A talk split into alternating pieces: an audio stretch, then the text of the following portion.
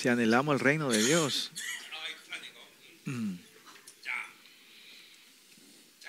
Bueno, y hoy eh, el capítulo 5 al 7, el capítulo 7, versículo 5 al 16, hoy se puede decir que en el capítulo, si ve el capítulo 2, versículo 13, 2, 13, ¿no? 12, 14, o sea, 13, ¿no? O sea, se- si vemos la historia, es el capítulo 2, versículo 13, y esto se conecta con el capítulo 5, el capítulo 7, versículo 5, ¿no? Mm.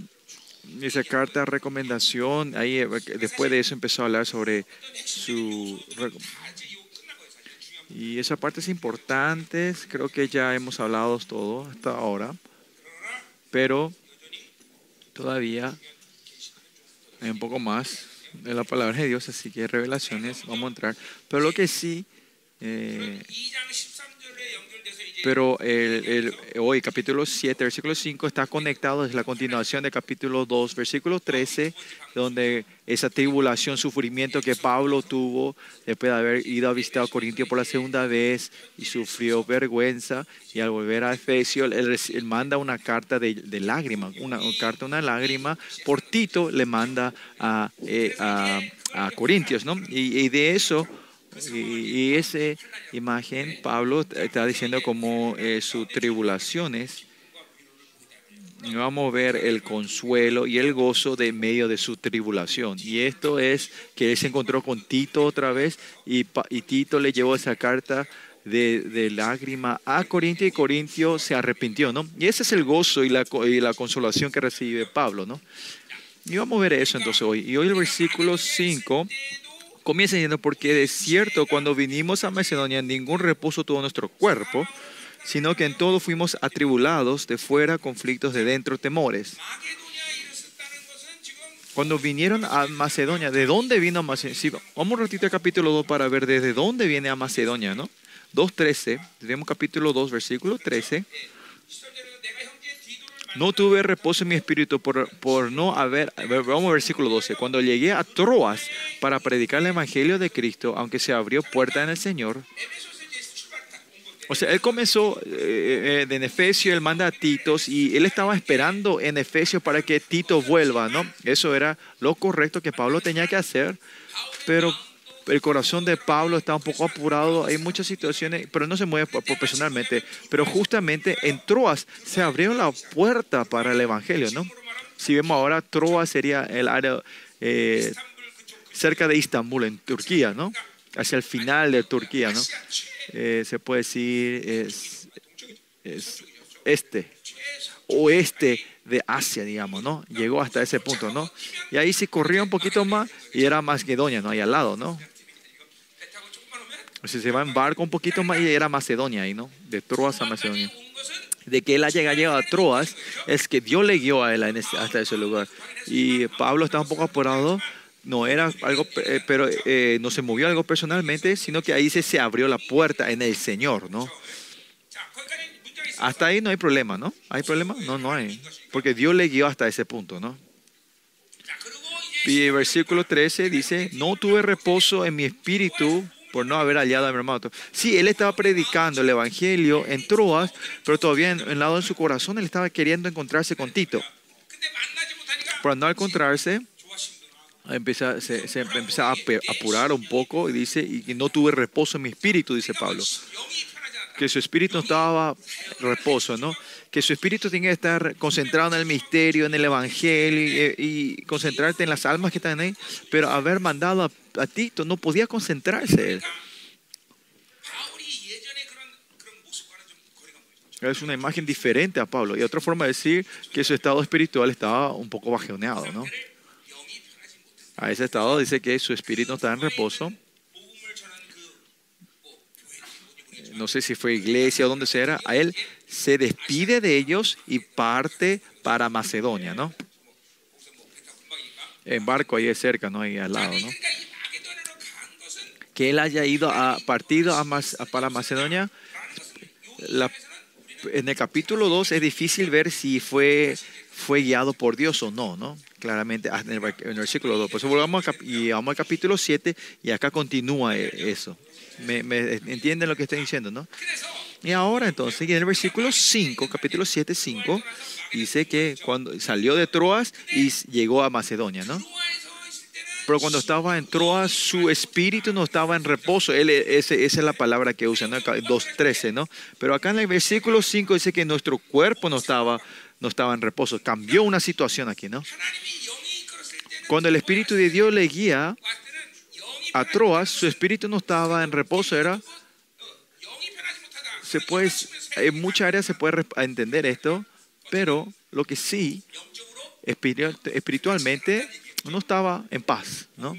Estaba predicando el Evangelio, estaba ministrando, no se podía concentrar, una situación que no se podía concentrar. ¿Eso es bueno o malo?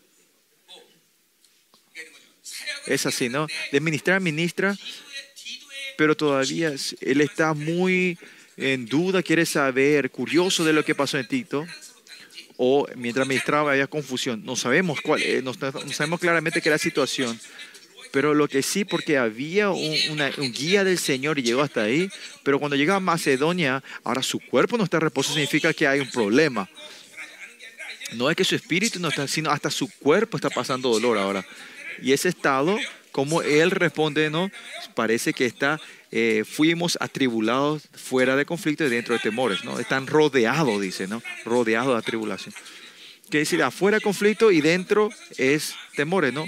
Que de afuera haya conflicto puede decir que, es, que la gente, que los judíos que estaban ahí contra Pablo ahora le están atacando, ¿no? Por eso ya ahora tienen que esconderse, escaparse, ¿no? Y está en una situación trágica, ¿no? Ahora su, su cuerpo está, no está en reposo. Ya se puede interpretar en dos cosas. Y es porque no era la voluntad de Dios, ocurrió esto, o, o otra forma de decir, o porque Pablo vino a dar el evangelio, el enemigo le está atacando. Es uno o lo otro que él no tenga reposo, ¿no? Pero en el versículo 6 nos muestra que él se movió sin eh, la voluntad de Dios, ¿no? Y ahora su espíritu no está en reposo, su cuerpo no está en reposo, el conflicto es... Eso no podemos decir que el estar siempre en conflicto es la voluntad, que no estamos en la voluntad de Dios, pero lo que sí claramente la situación de Pablo en Troas y en Macedonia es completamente diferente, ¿no? Y ustedes saben esto que yo dije la otra. La conclusión es Pablo Dios le abrió la puerta hasta Troas y Dios le llegó. Para ir a Macedonia no había una clara guía de, Dios, de Dios, pero como él estaba tan apurado y que estaba muy curioso, importante lo que la iglesia de Corintios, la, la influencia que la iglesia de Corinto tenía en, en el área de Macedonia era muy grande y, el monto de la ofrenda que tenía Corintia tenía que mandar a Jerusalén era, me parece que era, era un, monto mayor, ¿no? Por eso era tan importante que Pablo, su ministerio estaba todo enfocado, estaba, quería resolver el problema de Corintios, por eso él se sentía un poco apurado, ¿no?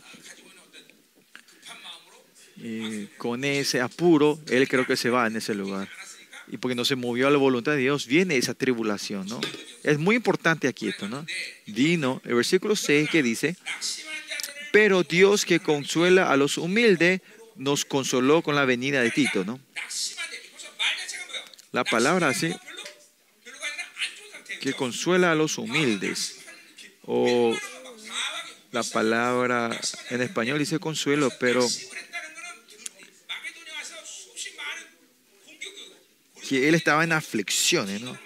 Eh, en toda esa situación que tenía que estar con... Eh, eh, eh, el, el, la otra traducción dice, pero Dios que consuela a los abatidos, ¿no? Que estaba abatido claramente, era, no estaba en la voluntad de Dios, ¿no? Hay un camino, ahí en, eh, eh Neápolis, el camino Neápolis, que está así, y seguramente él estaba en el camino principal de Metrópolis ahí esperando, don, ¿cuándo va a venir Troa? ¿Cuándo va a estar Troa? Eh, ¿Cuándo va a venir Tito? ¿Cuándo va a venir Tito? Si Dios no viese algo, capaz él hubiese corrido y llegado hasta Corintios, ¿no? Habrá hecho un... Pero, importante que es que aunque él estaba abatido, y si no, no, me encuentro con Tito, no puedo ministrar, hay, hay, hay dificultades, ¿no? Por eso Y se puede decir que él estaba abatido, estaba desesperado o en decepción. Pero dice, y viene la palabra consuelo. Cuando viene el consuelo que vino, vino cuando él estaba abatido, que viene, eh, viene el consuelo de Dios, ¿no? Pero Pablo ahí se puede decir que, que- se arrepiente y, cambia esto hacia la dirección de Dios. Esto es lo importante. Haciendo nuestra vida espiritual, nosotros podemos tener estas situaciones malas, estar, pero nosotros con intuición, con agilidad, poder cambiar la dirección de Dios. Eso es lo importante, ¿no? En muchas situaciones ustedes, como si era como ustedes, seguramente ya habrán llegado a la iglesia de Corintios, ¿no? Pero él entiende que hizo mal, seguramente se ha arrepentido Pablo.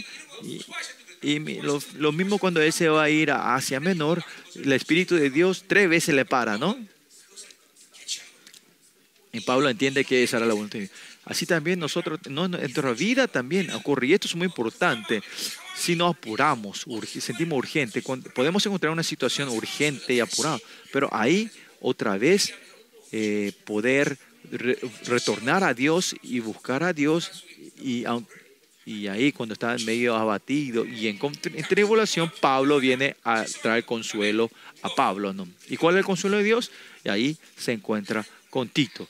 Se le da ese tiempo, ese tiempo exacto para encontrarse con Tito, ¿no? Y ahí viene el clímax, el punto más alto del consuelo de Dios. Porque importante es esto aquí, ¿no? ¿Es la corriente de Dios o no? Esto, esto es muy importante en la vida de ustedes, los cristianos, ¿no? Eh, Ustedes, ustedes eligen la cosa que no es la corriente de Dios y con tus pensamientos y tu, con tus voluntades querés llevar eso, por eso tu, tu vida, tu, tu, tu vida se, se empieza a, a, ¿cómo era? A, a desviarse, ¿no? A entrenar, a enredarse, ¿no? Y mucha gente dice, ah, porque así viví, o si no culpan a Dios, culpan a otro. No, no es eso. Pero eso, miren, cada momento, cada segundo de tu vida, cuando eh, lo que ustedes eligieron, ese, eh, ese, eh, hicieron la elección incorrecta, es reconocer y arrepentirte a Dios, ¿no? Pero si una vez te equivocas o tomaste mal y ese enredo viene, y si dejas así, vas caminando y un tiempo no vas a saber dónde te enredaste, ¿no? Y tu espíritu está oscuro, no puede hacer nada y estás impotente. Y, cuando eh, se rompe esta dirección es claro, ¿no? Por eso parece una historia eh, seccional, pero no es así, ¿no? Porque esto ocurre mucho en tu vida, ¿no? ¿Y cuántas veces al día ocurre eso, no? Así como Pablo, tener esta agilidad espiritual, ¿no? Instantáneamente podés parar. Esa gracia tiene que estar sobre este. Ah, esta- mira, si algo te molesta, ah, esto no es la voluntad de Dios. Ah, yo me equivoqué. Ahí, en ese momento, Dios te va a dar la fuerza para poder salir de ese lío otra vez. Y el primero, y a Pablo le dio, cuando paró y se arrepintió, Dios le dio la fuerza y salir de ahí. Y la el primer consuelo que viene de Dios para Pablo es que se encontró con Tito, ¿no? Y los que creen que Dios está en orden, que Dios tiene toda la orden, Él es la imagen de la gente que viene así, ¿no? Pero si vos no estás haciendo eso, y si continuamente quieres llevar la corriente con tu placer, tu pensamiento, tu experiencia, en algún tiempo vas a pasar estos tiempos, entonces tu vida se va a completamente enredar, atarse. Y como no sabe dónde comenzó este lío, no, no sabe dónde, dónde comenzar a, a de- desatar estas cosas, ¿no? Y estas áreas, por eso, no es cosa pequeña. Cuando viví con Dios, esta vida con Dios, la dirección, el proceso de vivir, siempre lo que resuelven, van desatando con Dios, es este estado, como Pablo dice, ¿no? No, no se mueve de acuerdo a su voluntad y no hace nada como a él se le antoje. No puede hacer eso, ¿no? En todo, en todo, en toda la área de mi vida, eso siempre tenemos que estar eh, pensando y poniendo la base, ¿no? Esta, ¿no? Fue dos versículos cortos. Pablo estuvo en un, en un tiempo muy complicado, ¿no? Y, en todo esto, él hizo una decisión con la carne, pero él en ese momento se retracta y cambia la dirección hacia Dios. Se arrepiente y cambia la dirección a Dios. Y pudo parar. Por eso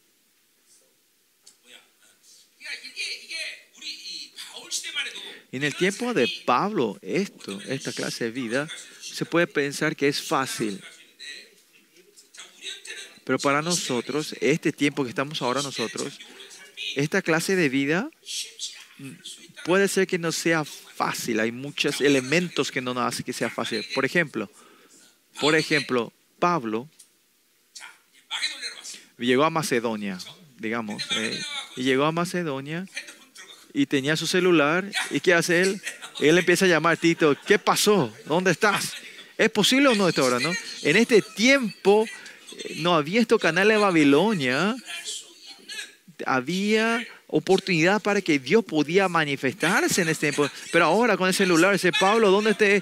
Yo ese Ti- Tito, y Tito, Tito le llama y le dice, che, eh, Pablo, estos, estos, estos, estos, estúpidos no me están haciendo caso. Y Pablo dice, bueno, espérame, ya mañana salgo en el primer avión, ¿no? Así puede ser, ¿no? Pero en la vida de ustedes ahora hay mucha obra de esta manera que, que, eh, este mundo digital el, eh, hace que pierdas todos el camino para que Dios obra. Pues ser lento no es lento y ser rápido no es bueno. En el mundo, no solo el celular, hay muchas otras cosas, ¿no? El avión también es así, el auto también. Si llevas caminando, le vas a dar mucho tiempo para que yo trabajo, pero con el avión, como el pastor Lee maneja 150 kilómetros por hora,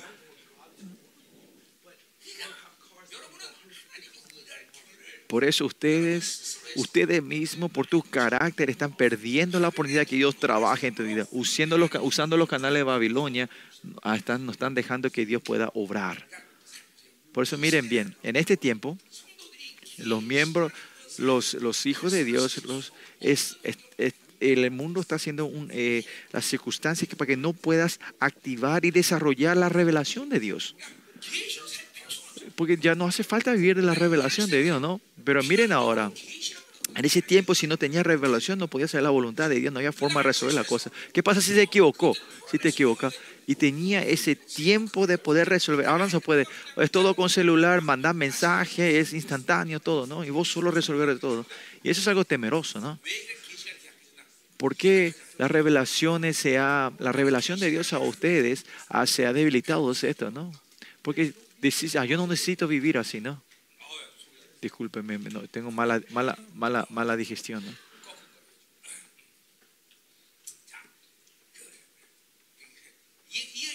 ¿Me entiende lo que estoy diciendo, no? Ah, es cierto, es así. En los canales la Babilonia está matando el andar con Dios, mata la revelación. Si tienen fe, si pueden tener fe, la gente que trabaja y tiene negocios, para ellos es un poco difícil, pues la gente no son así. Por lo menos apaguen el celular por lo menos una vez al día. Y si apagan el celular, eso, por un día, como ser más fácil escuchar la voz de Dios ese día, va a buscar la revelación de Dios. Yo cuando, cuando predico, también mi predica, como yo, si entra en la internet, hay muchísima interpretación, demasiada interpretación. Por eso los pastores ahora para hacer predicar, hay que buscar las interpretaciones. Es muy fácil, ¿no? Preparar, predicar esto bien. En esa forma digital se hace todo. No necesita revelación. Pero, ¿por qué ya hay revelación en mi prédica? Porque yo no uso lo digital, totalmente analógico.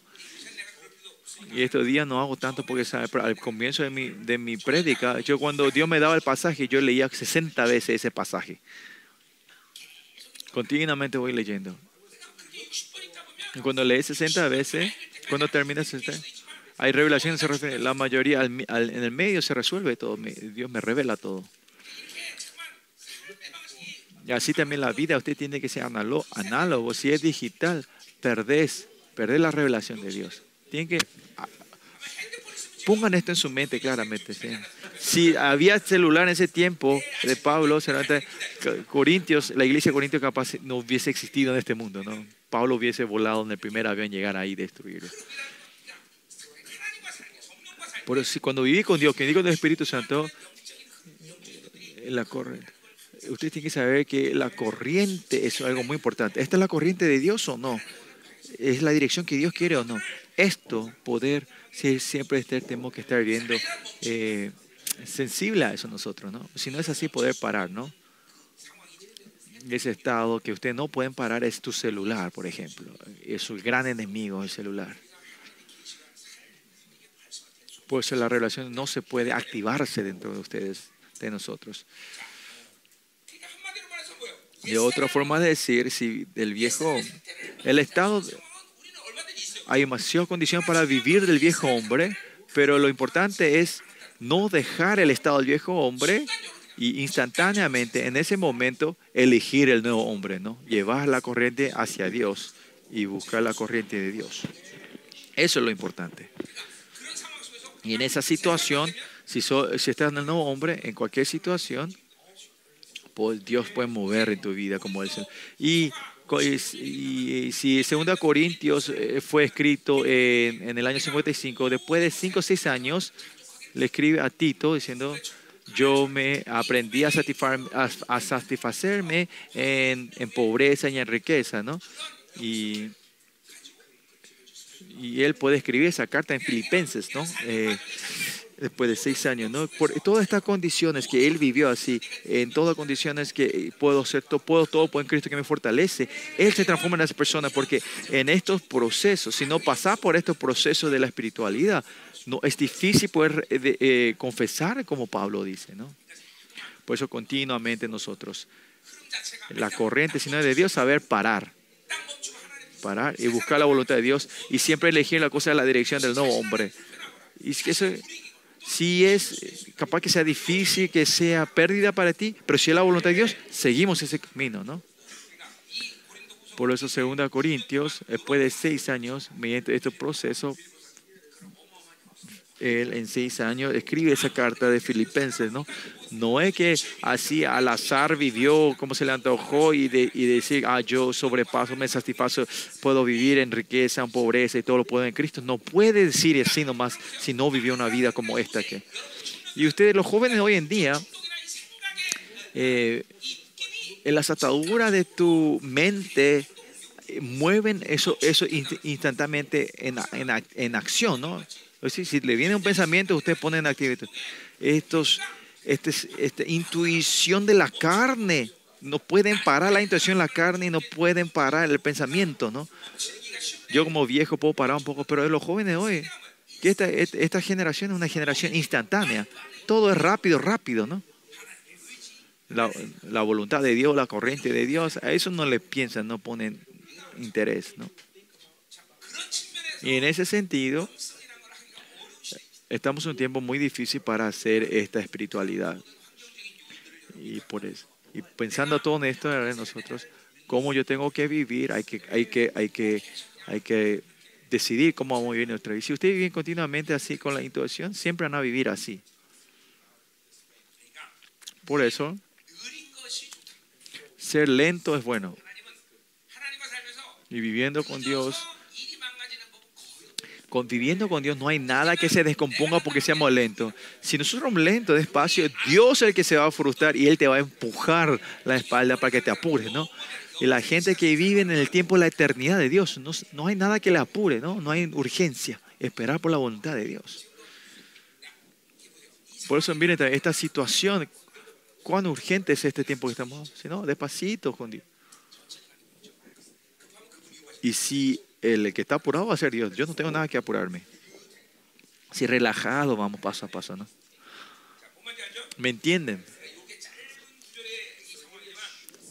En, esta, en estas oraciones cortas podemos ver un proceso muy importante espiritual que Pablo pasó ahí, ¿no? Y nosotros también tenemos que ir ese paso, especialmente en el área de revelación. Es esto, esto tengo.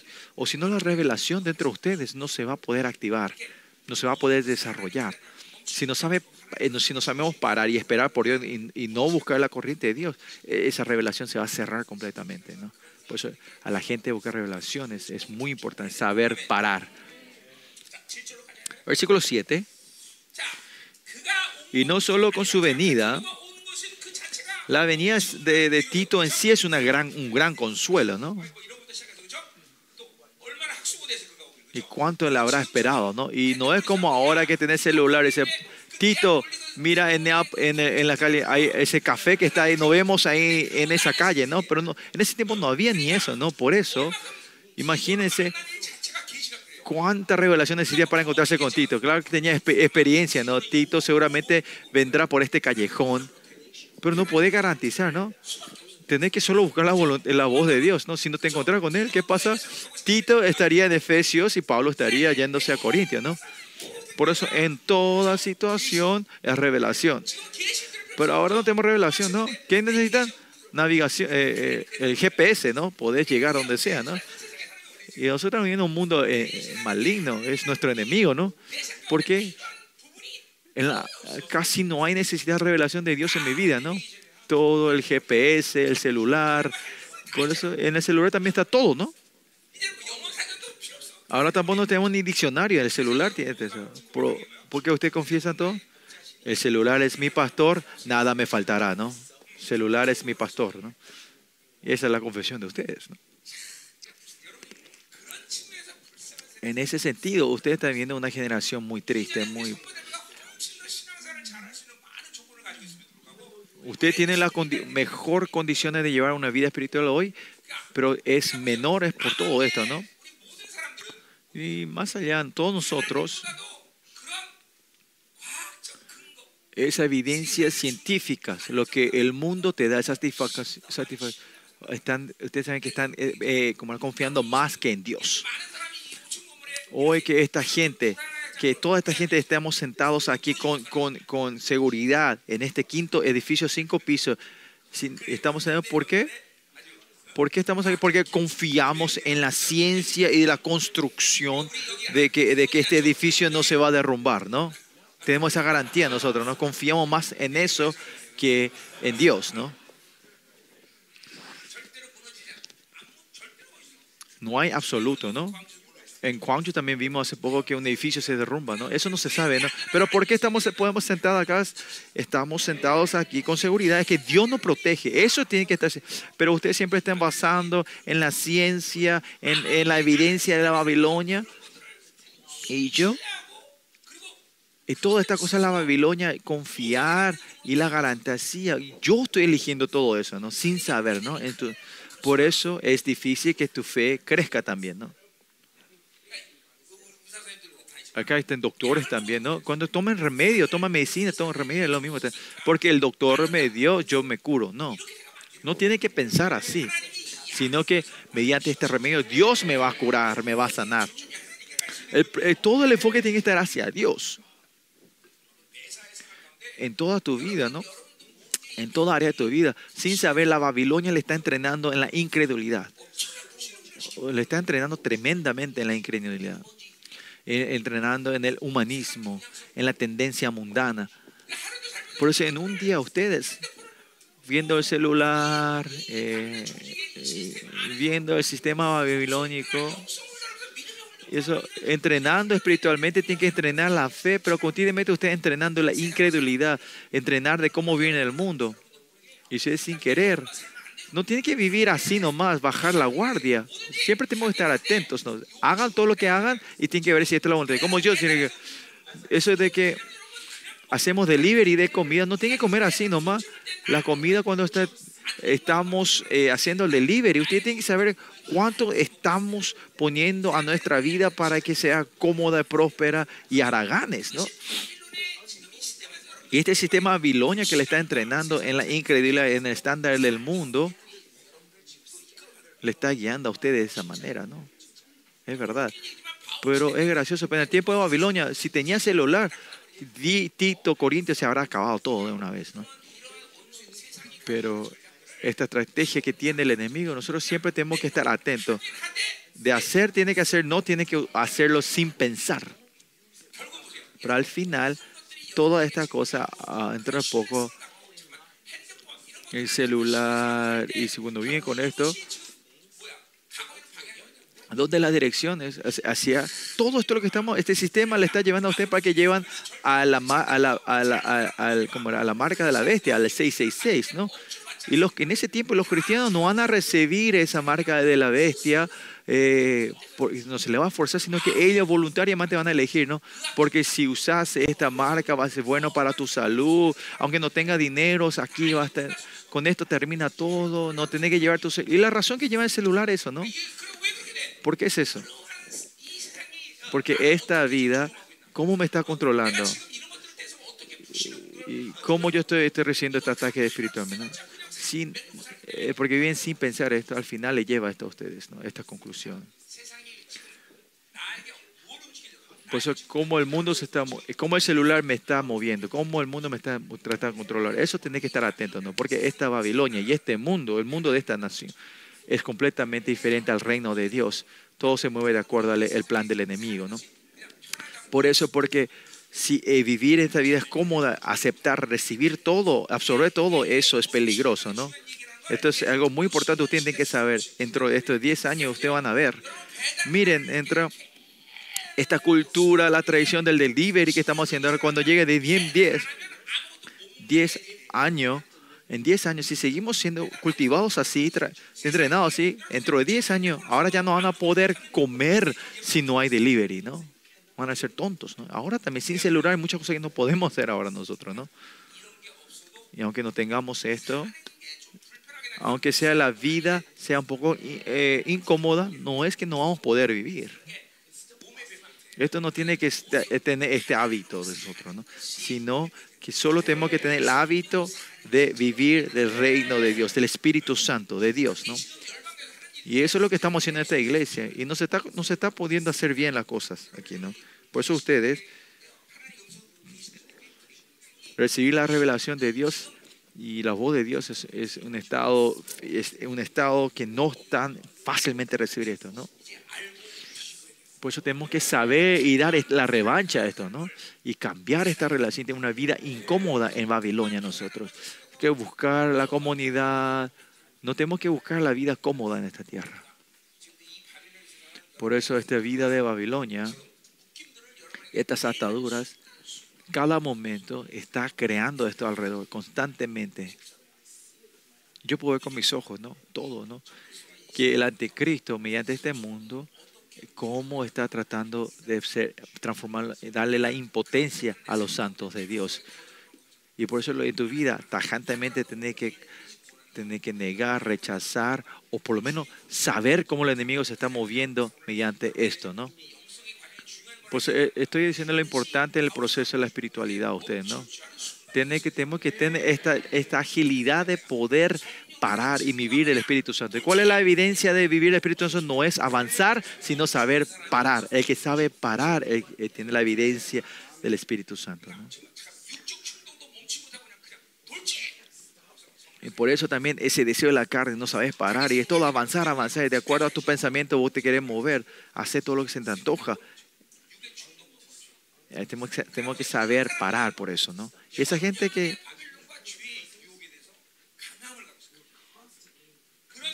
esa gente eh, que esa tentación de Babilonia y, de- y del pecado tiene la fuerza de rechazar eso. Miren a Daniel, porque él estaba siempre fermentado, sumergido en Dios. Pues aunque si oraba vas a morir, para él no le importaba, ¿no? no. Él, es la comida al rey, come. Nosotros vamos a decir, che, que es un banquete. No, él dice, no, yo no voy a comer. Pues yo voy a comer solo agua y vegetales, ¿no? Y esta es la fuerza que tiene la gente que está lleno de Dios, pero la gente que no está en esa corriente es difícil, es más, es más fácil morir que parar. So, pensar, tu instinto, moverte, obsesión, moverte, eso es una vida legalística. Que la ley, la ley es una vida basada en, en acciones, en obras, ¿no? que vos mostrás tu justicia mediante tus acciones es un tiempo muy temeroso que estamos viviendo. Usted tiene que saber que estamos en un tiempo muy temeroso, ¿no? Tenemos que abrir los ojos espirituales y ver la estrategia del enemigo, ¿no? Mira, así estamos viendo, ¿no? Amén. Siempre tenemos que estar despiertos nosotros.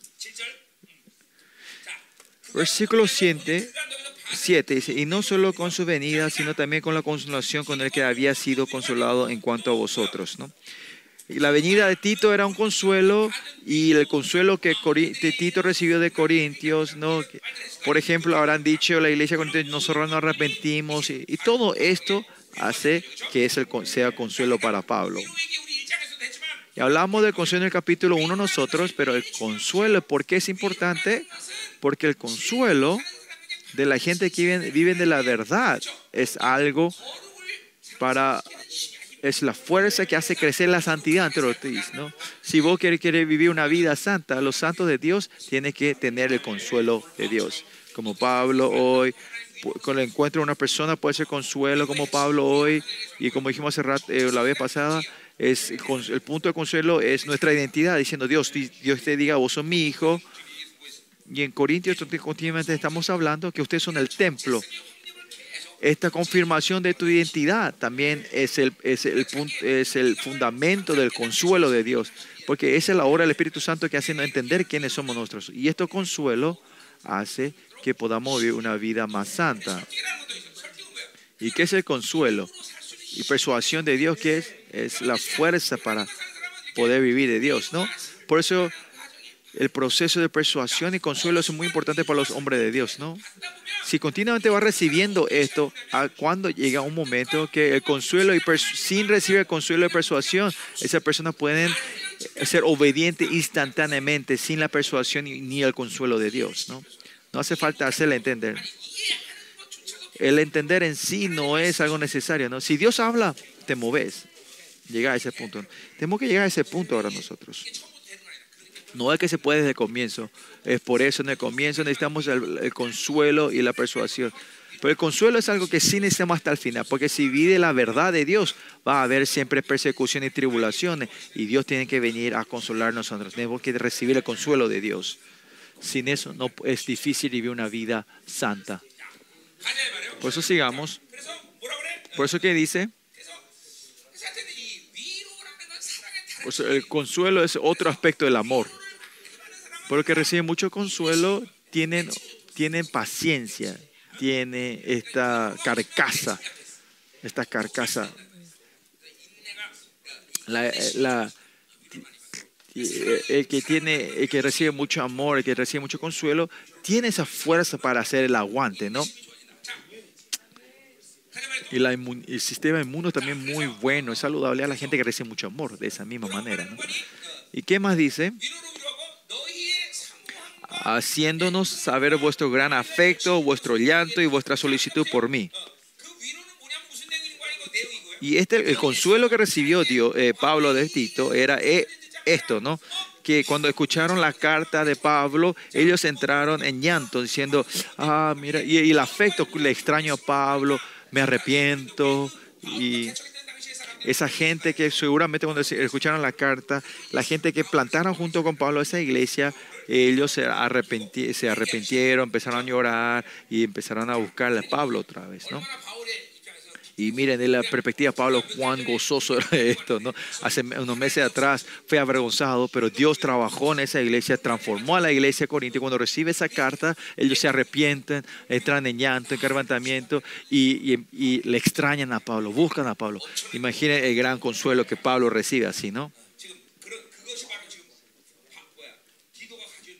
Y este es el consuelo que Tito le trae a Pablo, ¿no? Por eso ustedes, en la vida de ustedes,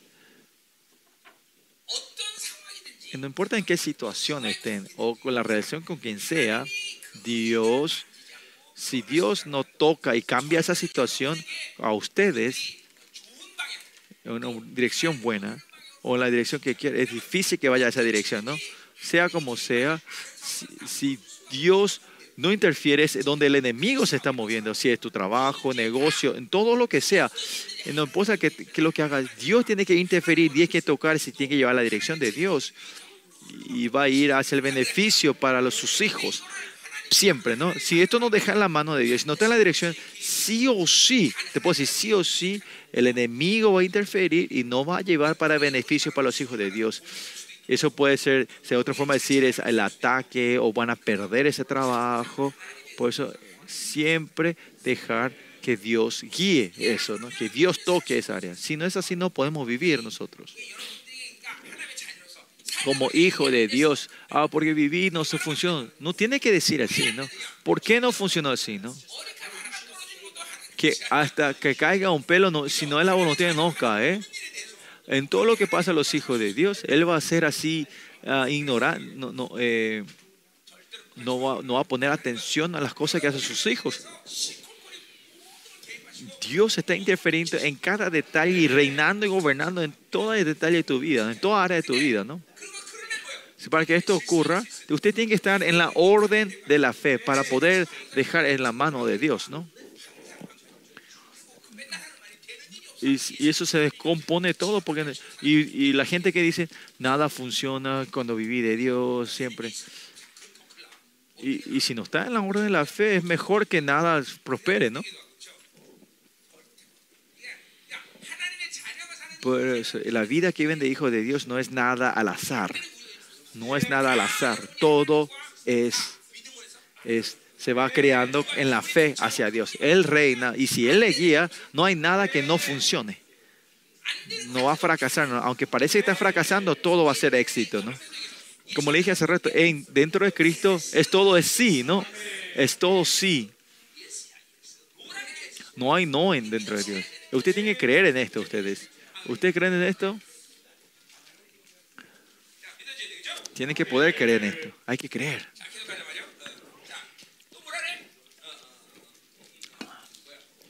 ¿Qué más?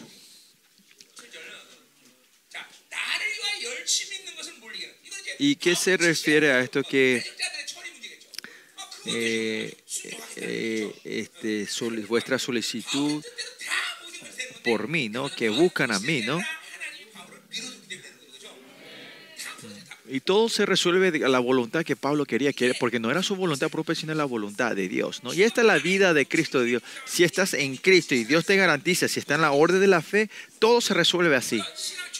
Claro, en el comienzo de la fe no, no, no se cumple todo. Cuando tienes una relación correcta con Dios, todas las cosas, 10 de 9, mi voluntad y la voluntad de Dios se, se alinean, son iguales.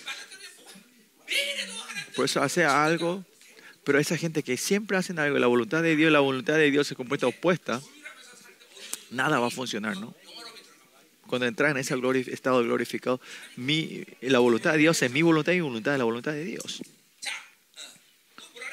¿Qué más dice?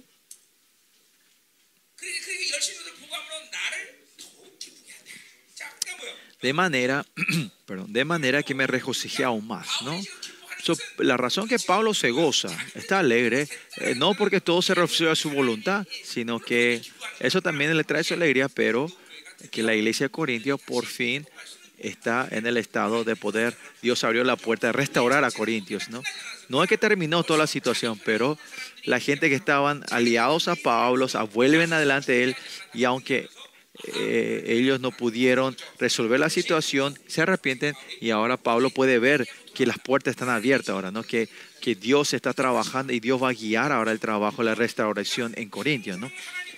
Por eso la gente que vive de Dios, toda la hora que hace Dios, tiene que tener ese gozo. Eh, lo importante es siempre encontrar ese gozo de que, ah, mira, Dios ha hecho, Dios está haciendo, ¿no?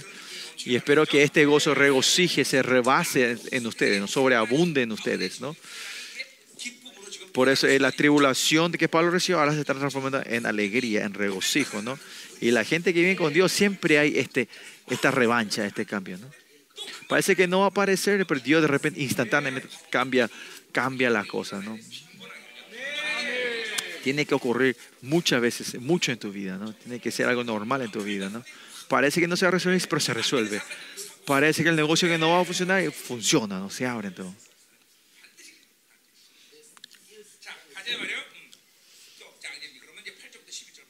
como 8 al 12. Y es el, eh, eh, sobre, vamos a hablar sobre el lamento y, y como era, y el arrepentimiento. ¿no? Versículo 8 dice, porque aun que os contristesté con la carta, o sea, habla la carta de la lágrima de Pablo, ¿no? Dice que él se retracta de esto, ¿no? Se lamenta, ¿no? ¿Qué quiere decir es si me, puede ser ah, me lamento porque ustedes ustedes sabía que ustedes se van a arrepentir, pero eh, se arrepiente, se, se lamenta que le mandó esta carta, ¿no? Ahora sí se lamenta porque ellos volvieron, se arrepintieron. Si no se arrepienten, no se hubiesen lamentado. De otra forma, se está disculpando que no pudo creer en ellos. ¿no?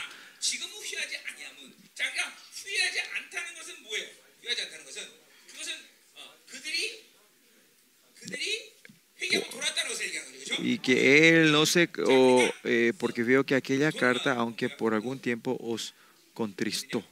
¿Dónde está que? Y la razón que no se lamenta es, a ver, eh,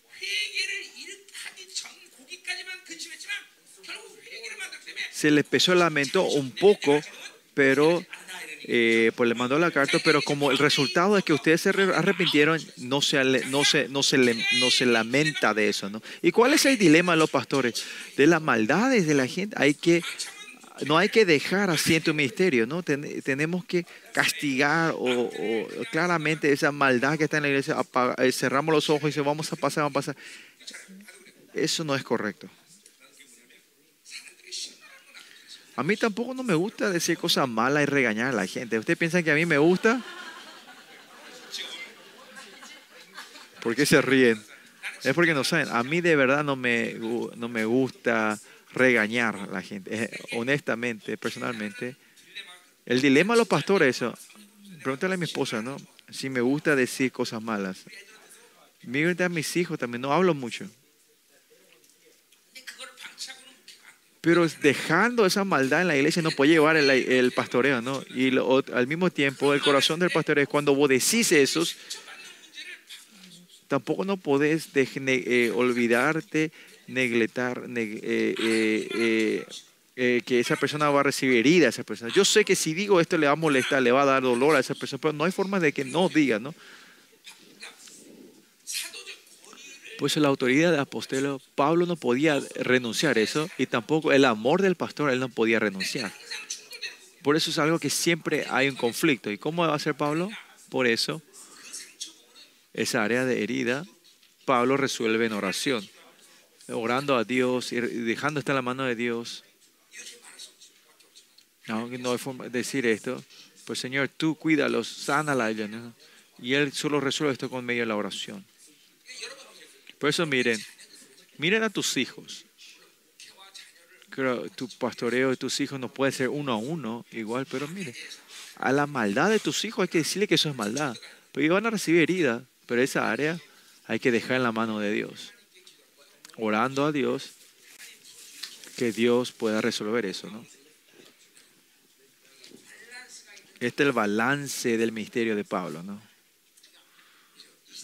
Por eso en este tiempo, si la iglesia ahora, ahora se transformó en organización. Y como hablan los seminarios y los pastores, diciendo, se le enseña, no le des estrés a tus, a tus, a tus, a tus miembros de la iglesia.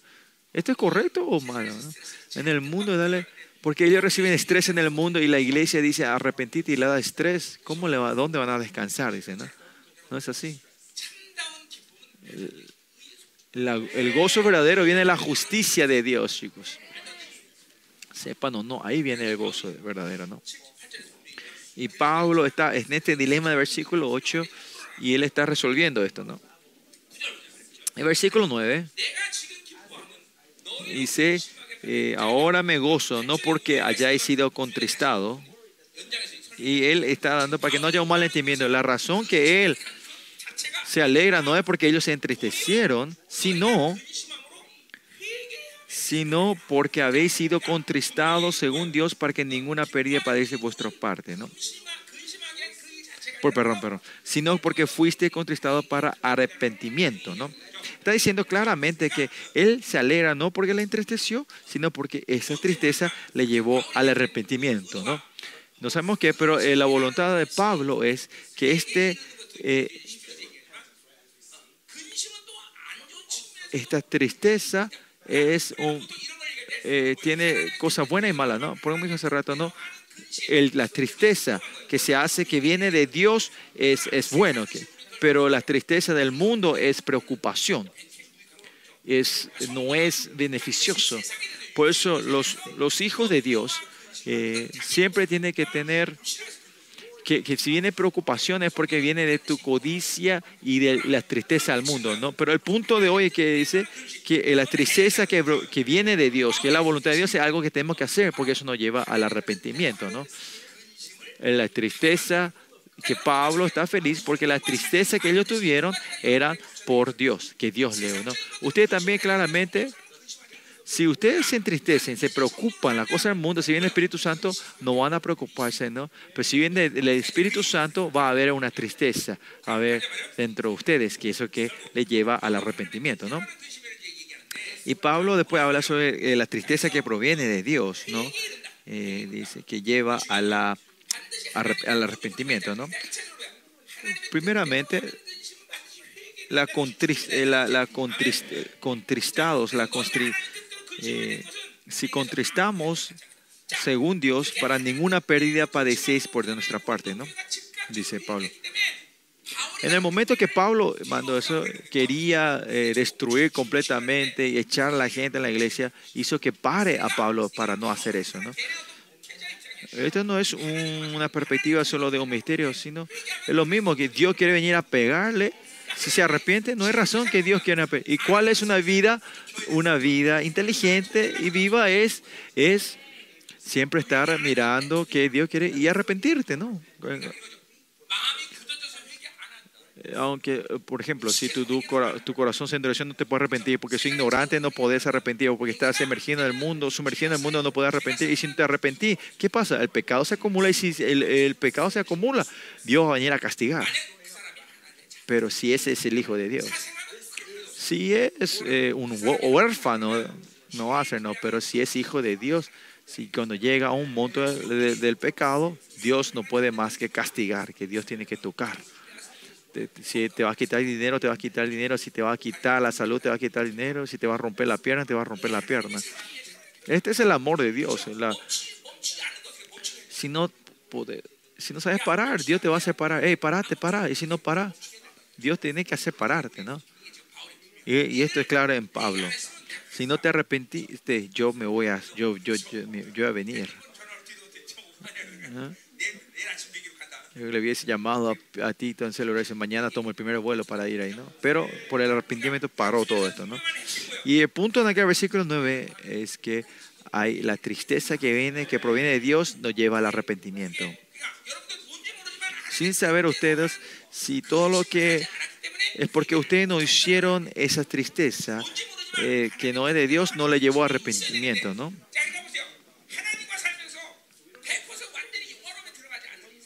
Por eso, si no estamos 100% de Dios en, la gloria de Dios, el, tiene que estar siempre este entristecimiento que viene de Dios entre ustedes, ¿no?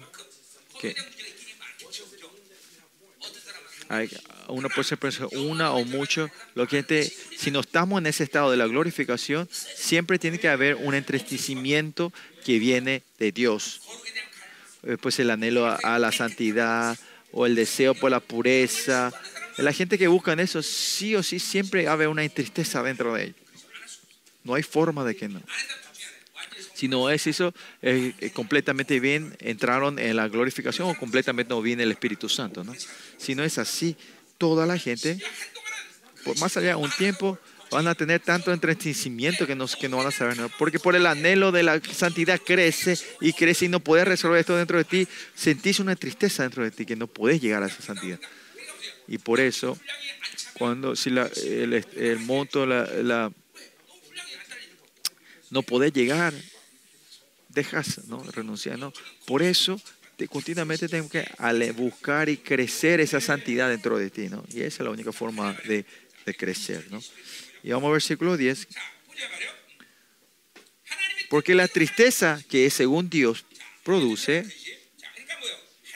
es que según de Dios, quiere decir, hay una tristeza que viene de Dios, es de que es de Dios. De otra forma de decir, es si vivir el Espíritu Santo, como yo dije en, el, en las bienaventuranzas, si, no vivir el Espíritu Santo, no puede haber quebrantamiento, ¿no? Dentro no puede haber llanto. El llanto y el quebrantamiento que viene del mundo es porque no posees y lloras, ¿no? Lloras, te quebrantas por eso. Pero el quebrantamiento viene de acuerdo a la voluntad de Dios, es porque no te podés vaciar, viene ese quebrantamiento y entristecimiento. Y si no vivir el Espíritu Santo, hacer de acuerdo a la voluntad de Dios, es no poder tener esa tristeza de acuerdo a la voluntad de Dios. Si la verdad de Dios no se mueve dentro de ti, sino reina sobre ti, el entretenimiento que viene de Dios no puede existir. Por eso, miren ahora, en tu vida cristiana primordialmente, si, la vida que está caminando con el, Espíritu Santo y la palabra de Dios, la evidencia es que tiene que haber una tristeza que proviene de Dios dentro de ti. ¿Por qué yo contigo conti- con- continuamente estoy pecando esto? ¿Por qué no me puedo santificar? ¿Por qué la presencia de Dios es, es limitado? ¿Por qué el poder de Dios es limitado en mi vida? ¿Por qué la gloria es limitada dentro de mí? Dios dice que me está dando la gloria de su rostro a mí, esa luz en mí. Yo tengo que recibir. ¿Por qué no puedo recibir? o más allá, o porque no, no entiendo esta luz, no sé esta luz. Todo esta, estas cosas que no se encarnan de la palabra de Dios en tu vida, la gente que viene en espíritu, van a estar entristecidos, tienen que estar entristecidos, tienen que tener un dolor. Esa área que no se manifiesta en tu vida, que están limitados dentro de ti, tiene que sentir un dolor dentro de ti, tiene que dolerte esto. Sino no tener esto claramente es que no estás caminando con la verdad y el Espíritu Santo. Amén. Por eso miren, porque según Dios produce arrepentimiento para salvación de que no hay de que no hay que arrepentirse, ¿no? Por eso el arrepentimiento es un elemento muy importante para completar la salvación, para perfeccionar la salvación. Sin arrepentimiento no hay completación, comple perfección de la salvación. Como dijimos hoy también, lo primero que vino el Señor Jesucristo vino y el misterio que dijo, arrepentidos por el reino de Dios está cerca, ¿no? Para que el reino de Dios pueda reinar sobre ti, vos tenés que vaciar, arrancar, sacar, sacar, toda la, tiene que estar la obra del arrepentimiento para borrar todo lo que está dentro de ustedes, ¿no? como dije ayer, si el, privilegio mayor de, de tener este, este, cuerpo es que tenemos la oportunidad de arrepentirnos, ¿no? Y ese arrepentimiento es poder arrepentirnos de este cuerpo, así que arrepentimiento porque soy un, eh, pues, pues, soy un criminal, no, porque el arrepentimiento es algo, tiene que estar eh, encarnado dentro de nosotros, ¿no? Que siempre que moleste al Espíritu Santo, que moleste a la palabra de Dios. Y cosa que el Espíritu, la sangre de Cristo no se mueva dentro de ti, eh, significa que el Espíritu Santo está gimiendo dentro de ustedes. Tenemos que estar atentos de eso. No es que escuchen con tus oídos físicos, pero si le molestan al Espíritu Santo, el Espíritu Santo está gimiendo, gimiendo dentro de ustedes y siempre se acerca a nosotros para que nosotros arrepentirnos y saber nuestro pecado, ¿no? Sigamos.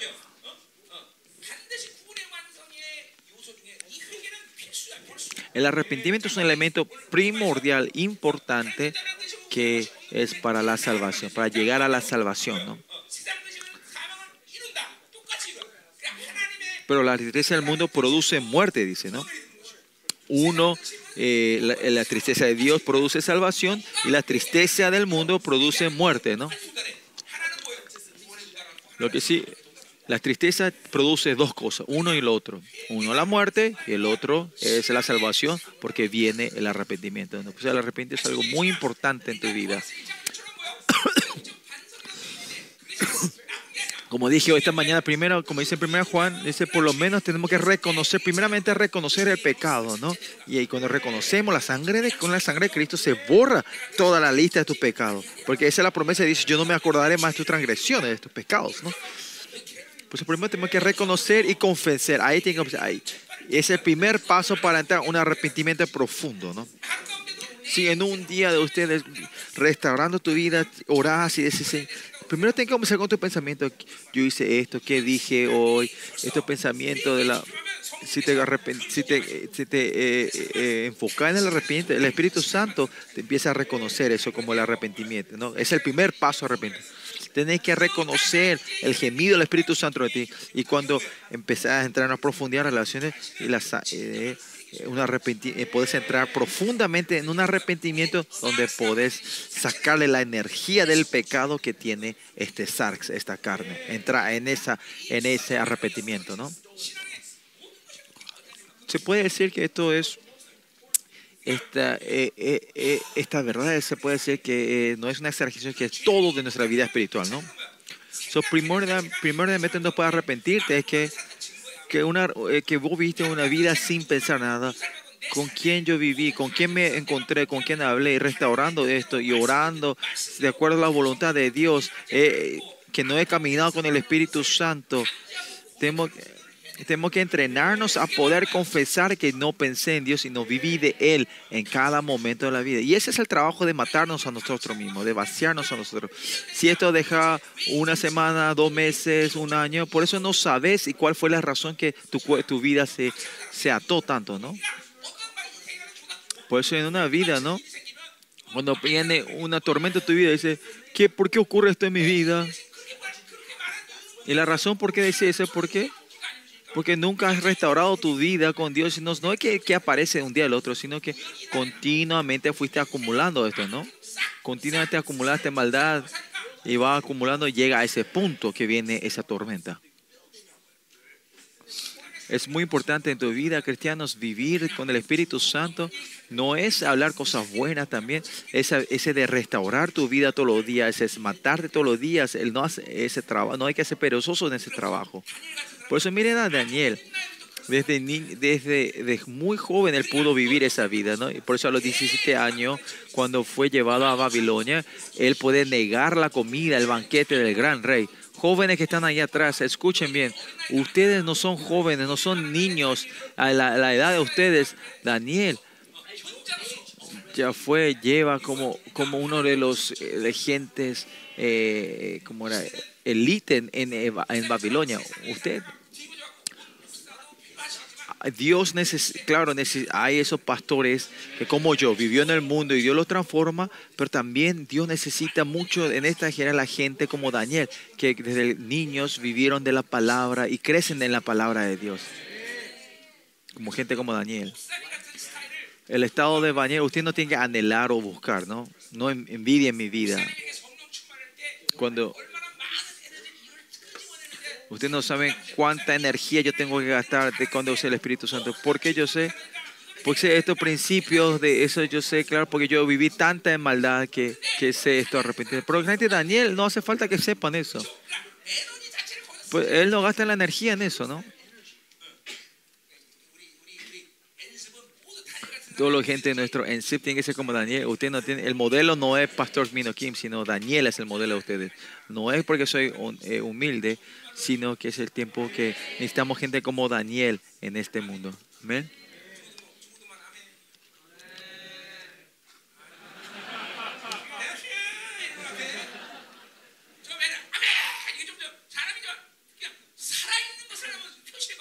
Muestren que estén vivos, chicos.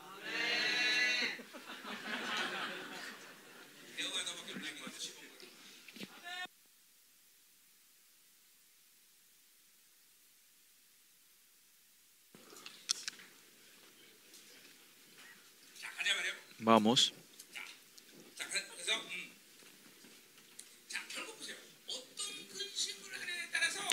Qué tristeza, en dónde se, cómo se entristecen, define, define tu vida, ¿no? Si la tristeza de Dios te lleva a la santidad y a, la salvación y del pecado lleva a la muerte, ¿no?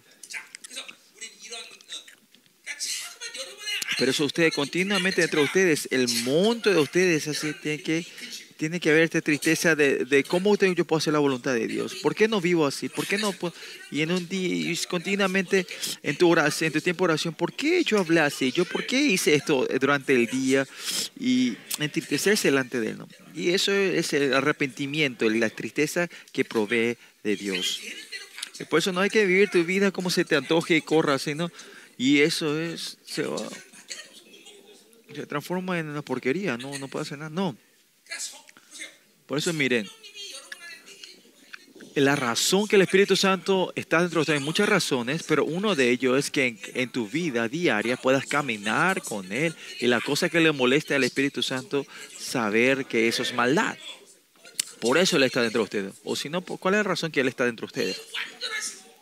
Este Dios perfecto, santo, ese Espíritu Santo que está dentro de nosotros, no tenemos que eh, eh, menospreciar a Él. Siempre tienen que ponerlo enfrente de nosotros y vivir nuestra vida.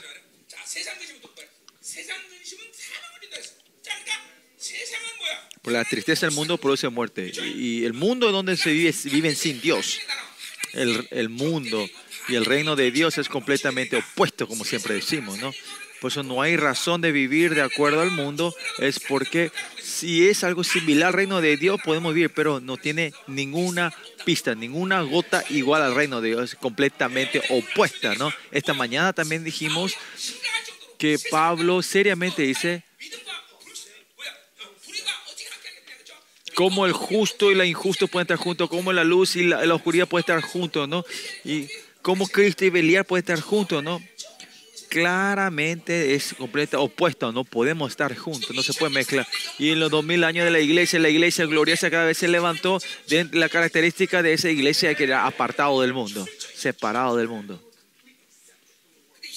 Pero miren este tiempo, ¿cuál es eh, el- el- la meta de la iglesia? Es que la iglesia sea querida por el mundo. No,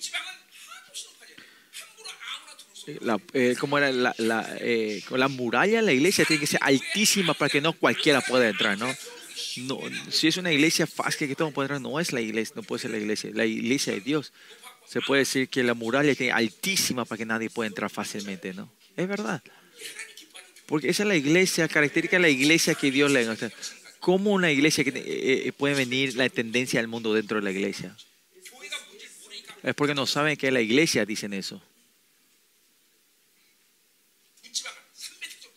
Eh, la muralla tiene que ser como 3 metros de alto.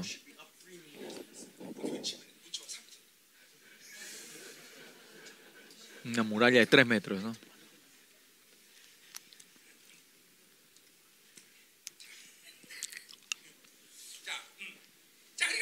Por eso miren, la tristeza que viene de Dios es que el nuevo hombre crece, ¿no? va creciendo el nuevo hombre, ¿no? Pues al revés, pero la tristeza del mundo es que el viejo hombre va creciendo entre ustedes. Y si vemos en ese aspecto, ¿no? Todo lo, eh, la tristeza que viene de Dios está conectado con la perfección del templo y tabernáculo que está dentro de nosotros, ¿no?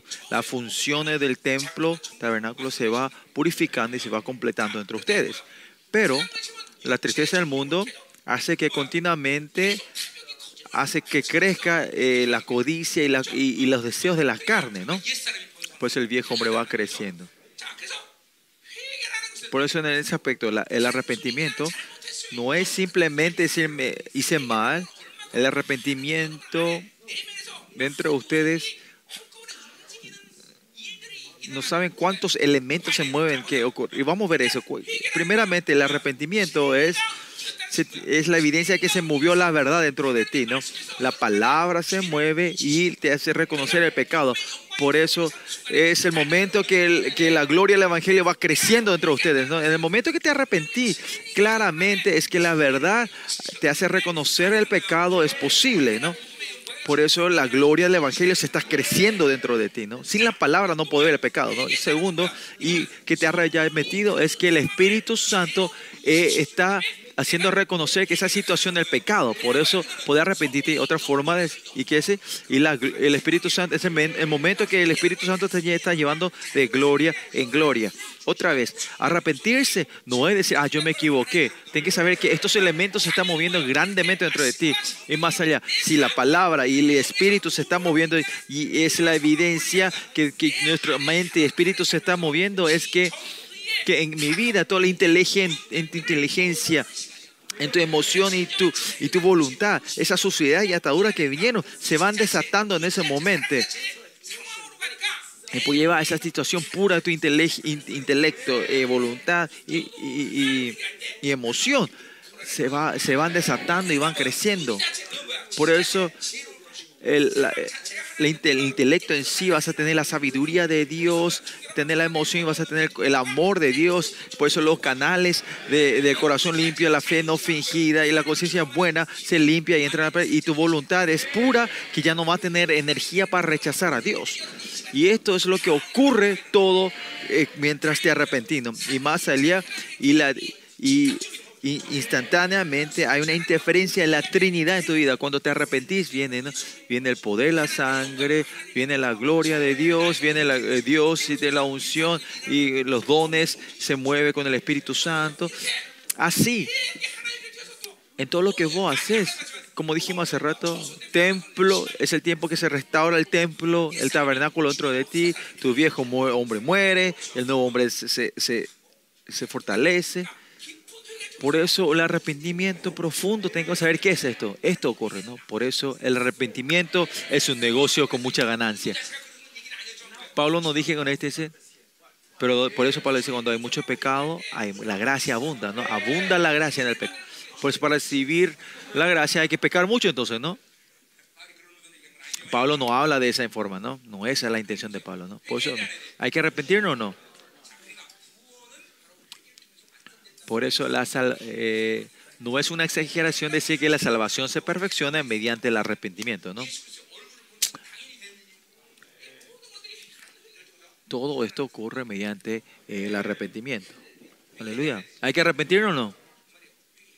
Hay que arrepentirnos, ¿no? Anhelen, deseen.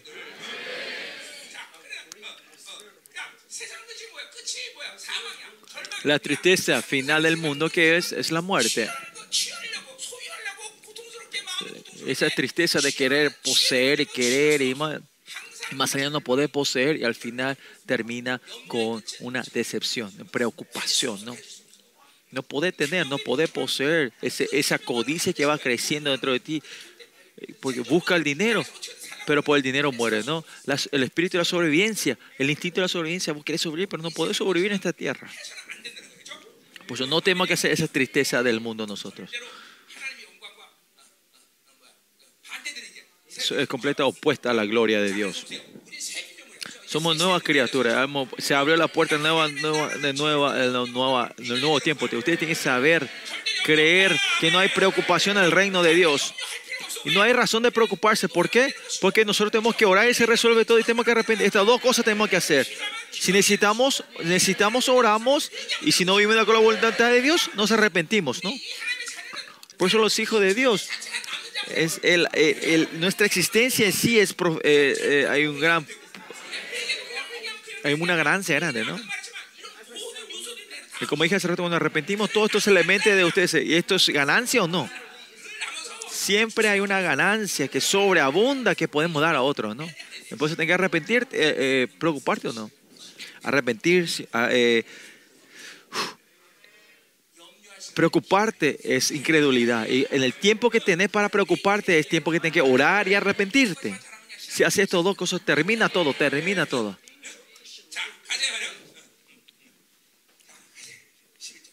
Versículo 11.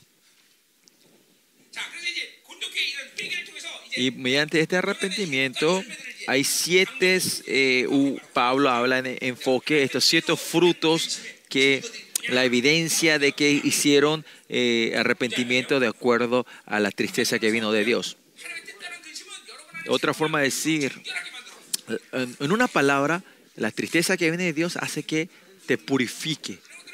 Va sacando todas estas preocupaciones, suciedad de la maldad, se va limpiando dentro de ti. Que la razón que no tenemos poder, ninguna excusa, es que esta vida es porque ustedes fueron perezosos están en este momento, en esa situación hoy. Este proceso que tenemos, la gente que no fueron, no fueron perezosos, no hay razón de preocuparse y tener ataduras de vida. No sé cuántos ustedes han caído en este mundo que es insignificante y dejaron que sean atados. Versículo 11, porque he aquí esto mismo que habéis sido contristados según Dios, que solicitud produjo en vosotros, dice. Dice que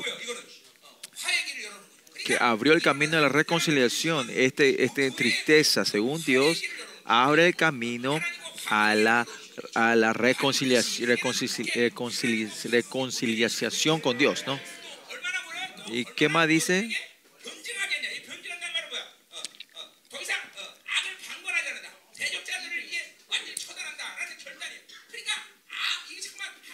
Qué empeño, qué afán por disculparse, qué indignación, ¿no? ya tiene la defensa, qué defensa, qué de indignación de no caer en el pecado otra vez. Tiene, y, y, por este arrepentimiento que viene, esta indignación diciendo, este enojo hacia el enemigo diciendo, por tu culpa yo caí, ¿no? Ese enojo, ¿no? ¿Y qué más dice? Qué temor, dice. El temor viene el temor a Jehová. En la reverencia de Dios se renueva. Cuanto más santos sabemos cuán grande es nuestro Señor y el temor de Dios crece más dentro de ti. ¿no? Y después continúa diciendo qué ardiente afecto o qué anhelo, ¿no?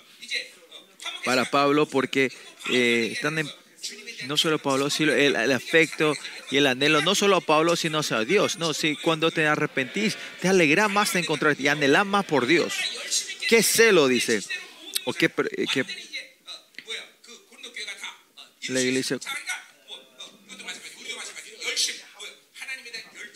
Si hay un celo, una pasión por Dios y qué vindicación, es una clara justicia que se le trae al enemigo, ¿no?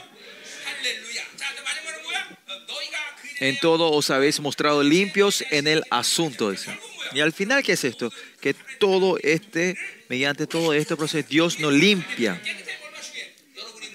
Importante limpiar todo lo que ustedes tocan, ustedes pisan, se van limpiando. Y toda la obra de la bendición de Dios empieza a orar, ¿no? Y esa es la autoridad que Dios, donde ustedes vayan, santifican y limpian las cosas de Dios. Que, que el Espíritu Santo no se limita, que la palabra de Dios no se es limitado dentro de nosotros, que todo lo que ustedes declaran, todo lo que ustedes pisan y todo, que el poder de la gloria del Evangelio se resplande dentro de ustedes. De ustedes. ¿Qué va a hacer un hombre cuando cree, nace? ¿no? Hacer esto, ¿no? Esto, ¿no? Esto es, nacimos para hacer esto nosotros, amén. Hay que anhelar, anhelar por esto.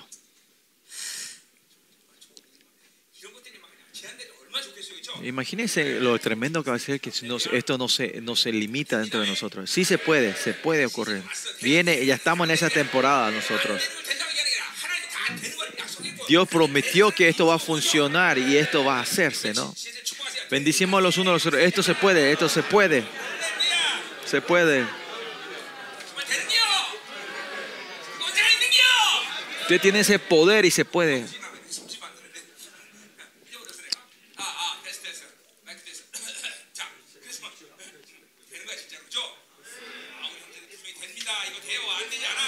Se puede, se va a cumplir, se puede esto, se puede en tu vida esto. Siempre y cuando no seamos perezosos. El mundo espiritual, si no somos perezosos, Dios hace todo, crea todo. Que no seamos perezosos es solo arrepentirnos, ¿no? Es solo orar. Es porque no hacemos lo básico es que no, no, se cumple esto, ¿no? Si solo hacemos la cosa básica, Dios va formando todo, ¿no? Versículo dice, vamos a terminar en, en un momento, en un zapuité, en un instante. Y así la iglesia de Corintios, eh, esa obediencia trae unos resultados hermosos. Y acá el versículo 2 dice, aquí, así que aunque os escribo, no fue para causa del que cometió el agravio, y la razón que Pablo escribió esa carta, el, enfoque no estaba en la gente, no es para echar a la gente, a la gente, no estaba darle consuelo o echar a la gente, ¿no? Más tarde vamos a ver eso, pero no, la razón que él escribe esta carta es que la iglesia de Dios, esto era eh, un impedimento para que el reino de Dios pueda, que la iglesia pueda reinar por el reino de Dios, con el reino de Dios para que la iglesia pueda recibir, estar en el dominio y el gobierno del reino de Dios. Y es por eso Dios, Pablo escribe la carta para que ellos puedan reconciliarse con Dios. El enfoque de Pablo no estaba en la gente, sino en Dios. Lo mismo ustedes y yo, sea lo que sea, no importa lo que hagamos, el enfoque tiene que estar en Dios, no en la gente. No tenemos que hacer algo para la gente, pues, y eso es humanismo para acomodar a la gente, para que la gente sea feliz. Cuando se, se, toma una decisión en la iglesia, no está es para la gente, sino es para Dios. Si Dios quiere, tenemos que poder llevar nuestra incomodidad. Y si Dios, aunque el Dios dice algo, ok, si hay una pérdida, tenemos que tomar esa decisión nosotros. No tenemos que dejar atrás ese pensamiento de humanismo, ¿no? En las iglesias normales, mucha gente dice que una iglesia buena es una iglesia que es accesible, es, es accesible para la gente del mundo, ¿no? Hay,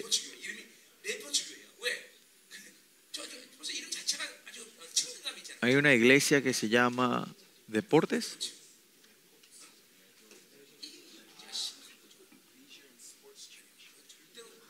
placer y deporte. ¿no? Eso no es iglesia. La iglesia tiene una iglesia que Dios le agrade, no al mundo, a la gente del mundo.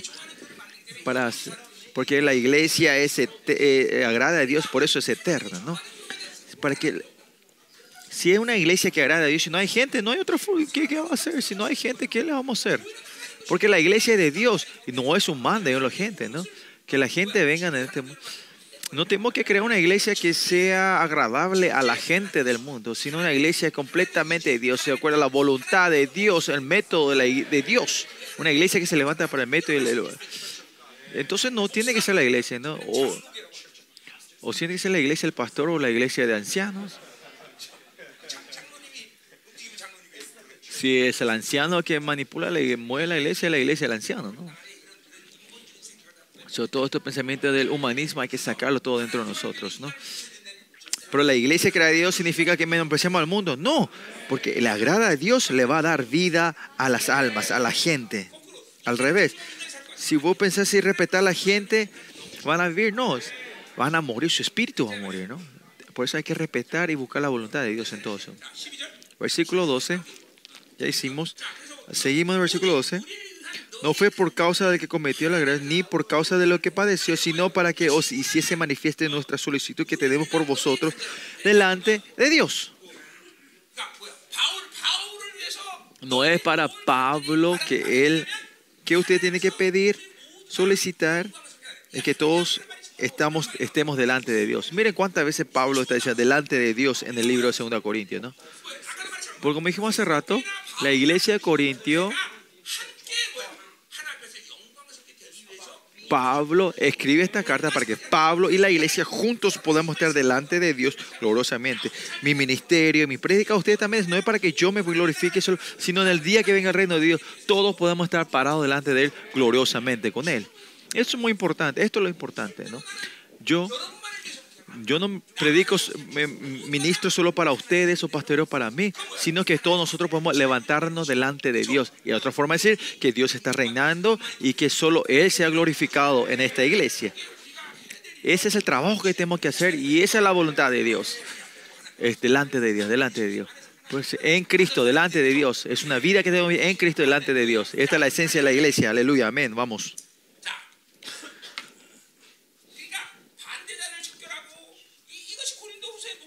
Por eso el segundo Corintios no es para contra los, los, ah, los que cometieron agravio o los que estaban contra Pablo, sino que era para estar delante de Dios. Así también cuando esta iglesia, cuando Dios reina sobre este, se, se, se resuelve todo, todo es hermoso. ¿no? También comienza conmigo, ancianos, pastores asociados, todo bajo el reinado de Dios. No tenemos que poder tiene que ser la iglesia que, que Dios reina, no nadie nosotros. ¿no? Versículo 13. Por esto hemos sido consolados en vuestra consolación. Por fin Pablo recibió el consuelo, ¿no? Pero mucho más nos usamos con el gozo de, de Tito que haya sido confortado su espíritu por todos vosotros. Recibimos un gran consuelo, pero escuchando la noticia de lo que Tito trajo, Pablo encuentra un consuelo mayor y se alegra más. Ya sabemos de esta historia, ¿no? Honestamente, cuando Tito llevaba esta carta a Corintios, puede imaginar, imaginarse eh, los nervios que habrá tenido Tito, porque cuando Pablo fue no pasó nada, pasó vergüenza, pero cuando llegó Tito, eh, Dios obró y miren el consuelo que Tito y la oración de Tito y de la oración Pablo habrá sido exaltado y recibido y por eso el consuelo que viene, ¿no? La gente que viene en la corriente de Dios y, y Dios escucha la oración de ellos y Dios resuelve todo el problema, ¿no? ¿Qué quiere decir? Que el centro de toda esta creación está la iglesia. Y esa iglesia no es cualquier iglesia, sino la iglesia de los primogénitos. ¿Quién es la iglesia más santa? A la iglesia que Dios a la iglesia santa, Dios escucha primeramente la oración de los santos, la iglesia más santa de Dios. ¿Quién vive más con la voluntad de Dios? ¿Quién pone la vida por la, por la voluntad de Dios? A, es, a la oración de esa iglesia Dios escucha primeramente, ¿no? Por eso tenemos en la iglesia que llegamos a santidad de Dios.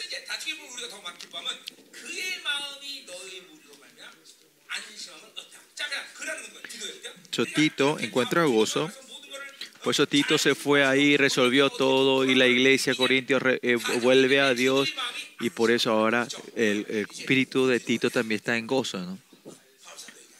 Eh, ah, Y con ese gozo vuelve diciendo, le tengo que contar esto a Pablo, ¿no? Versículo 14. Pues si algo me ha glori- gloriado con el respeto de vosotros, no he sido avergonzado. Por eso Pablo, cuando mandó a Tito, esos tipos son malos, esos son malvados, te cuidate, esos son porquerías. Él nos dijo esto cuando él mandó. Cuando Pablo manda a Tito, dice, habla las cosas buenas de Corintios. Ellos no eran así originalmente, ahora es porque reciben ataques espirituales. Por eso ahí, andate, el, el hermano Choi que está ahí no es así. Él es un buen tipo, así que si le habla bien te va a entender. Así seguramente Pablo le habló a Tito cuando le mandó.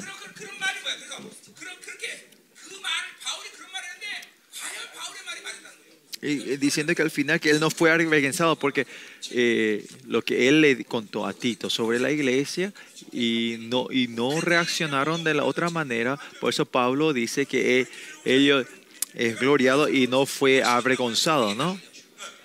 No fue avergonzado Pablo, ¿no?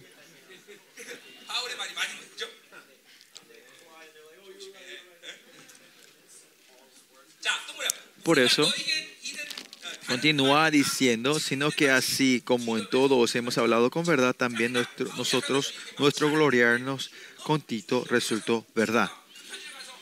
So, Tito llevó la carta y le habla a la iglesia de Corintios y de verdad eh, eh, eh, Dios empieza a obrar y todo lo que Pablo glorificó, lo que habló bien de la iglesia de todo empieza a manifestarse y Ti- Tito vio eso, que la iglesia cambió, ¿no? Por eso miren cuánto Dios ha tocado de la iglesia, porque esto es la iglesia de Dios, la iglesia de Dios. Él mismo, antes que Tito llegue, ya tocó toda la iglesia, ¿no?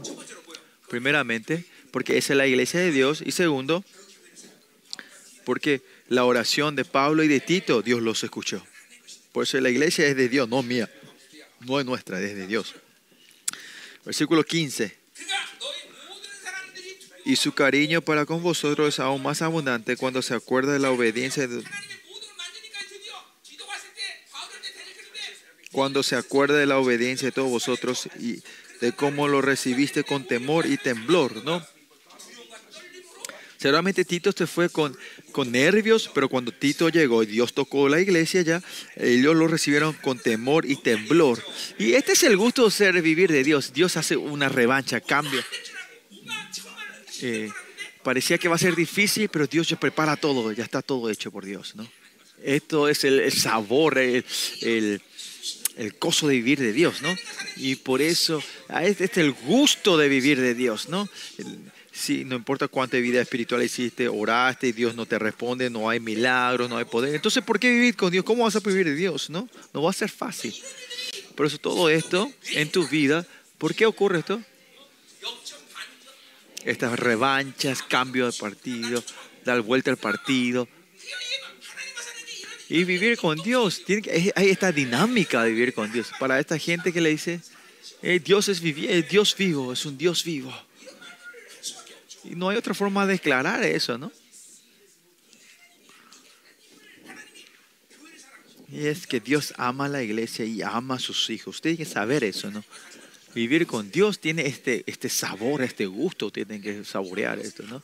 Y si no saben esto, ustedes fácilmente son, eh, caen en, el- en la, el- en el religio- en la religiosidad. Se transforma en Dios, se transforma en algo abstracto, algo bueno abstracto en el futuro, ¿no? Pero vivir con Dios no es así, ¿no? Ustedes tienen que sacar esta incredulidad dentro de ustedes, ¿no? Y por eso son obedientes a... Eran obedientes a Tito y su, cariño fue, se engrandeció más dentro de ellos, ¿no? Y esto es todo lo que Dios hizo en Corintios, ¿no? Eh, Dios lo transforma en un segundo todo esto, ¿no?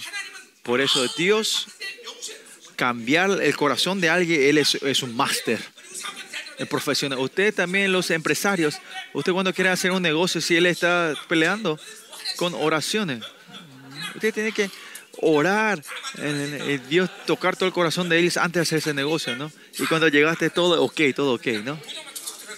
Eh, solo poder firmar cuando llegues ahí.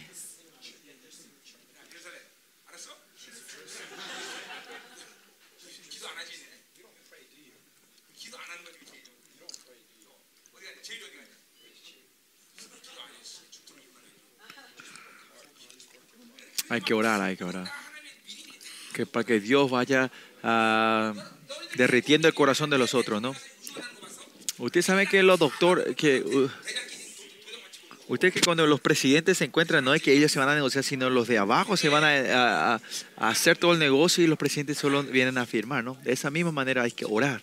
Vale. Versículo 15 dice, me, me gozo de en todo, me gozo que en todo tengo confianza en vosotros. Versículo Ahora ya Él puede esa confianza de, de en ellos, ¿no? Pues el método de Dios es así cuando Él trabaja, ¿no? Que como Él trabaja, que en, en un trabajo no es que no es que ter, no termina uno y comienza otro, ¿no? Puede hacer eso, ¿no? Pero el, el, trabajo de Dios no es así. Siempre cuando Él comienza algo, eh, de una cosa claramente confirma, hace una confirmación, termina eso. Y esto tiene que estar dentro de ustedes, ¿no? Ustedes tienen que experimentar esto, ¿no? Pablo ahora en la carta de la lágrima que él mandó y porque termina esa sección comienza el segundo, ¿no? Por eso Pablo él confía en su arrepiente y lo recibe a ellos, ¿no? Y ese es el trabajo de Dios, ¿no? Tengan que Dios termina primero una cosa, ¿no? Si ellos no arrepintieron, Pablo no hay que hacer otra cosa, sino seguramente tuvo que ir a la iglesia de Corintios y, y, y como la- haber hecho algo, traer una conclusión, ¿no? Por eso no, de aquí para allá y sin resolver nada, eso, eso es eso no es vivir de Dios. Claramente la gente de Dios, hay, Dios trae una conclusión antes de comenzar otra cosa, ¿no? Por eso lo mismo ustedes, es lo mismo, ¿no? Si eh, ah, pasa algo en tu vida, oraste a Dios, si, no te da una evidencia, una conclusión, entonces tienes que seguir orando, Señor. ¿Tengo que comenzar otro trabajo o qué tengo que hacer? A ese trabajo o ese hecho que pasó, Dios, si te dice, si te deja pasar, hay que dejar pasar. Pues te- Dios tiene que traer una conclusión. Ese es el método de Dios, ¿no? Usualmente Dios te trae una conclusión, ¿no? Y Pablo ahora puede confiar en ella, ¿no? Confiar en la iglesia de Corintios. ¿Qué confía? Ah, que la iglesia de Corintios es la iglesia de Dios. Esta conclusión del 3. En capítulo 1 también vimos que porque Pablo está rogando a ellos, tanto a ellos, porque era la iglesia de Dios. Pero mediante este trabajo, la, la fe, la confianza de Dios se confirma diciendo que la iglesia de Corintios es la iglesia de Dios. Esto confirma él. Por eso, esa, esa aseguranza de la fe que él tenía en esa iglesia, imagínense cuán gozoso eso era dentro de él, ¿no?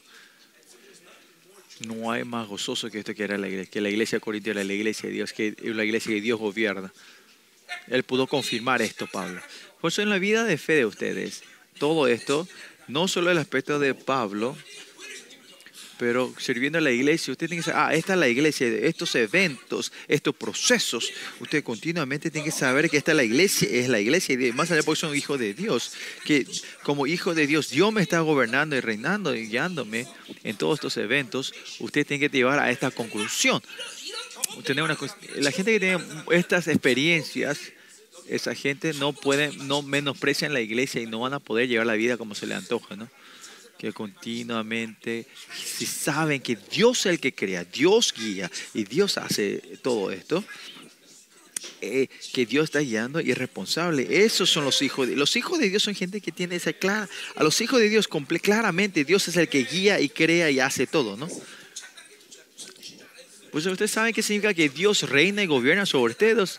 Ustedes saben que esto es el Hijo de Dios, que solo Él puede reinar sobre mí. Vamos a orar.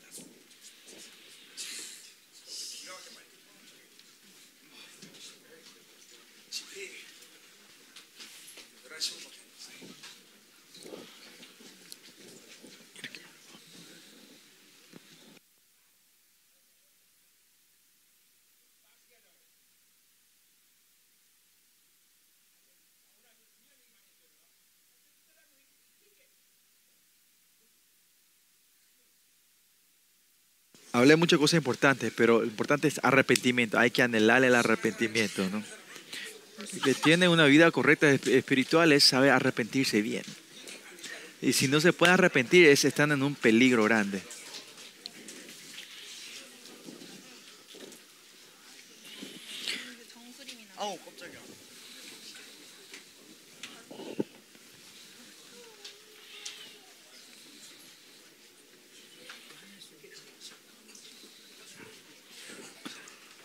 Vamos a alabar, vamos a cantar una adoración. ¿Qué vamos a cantar?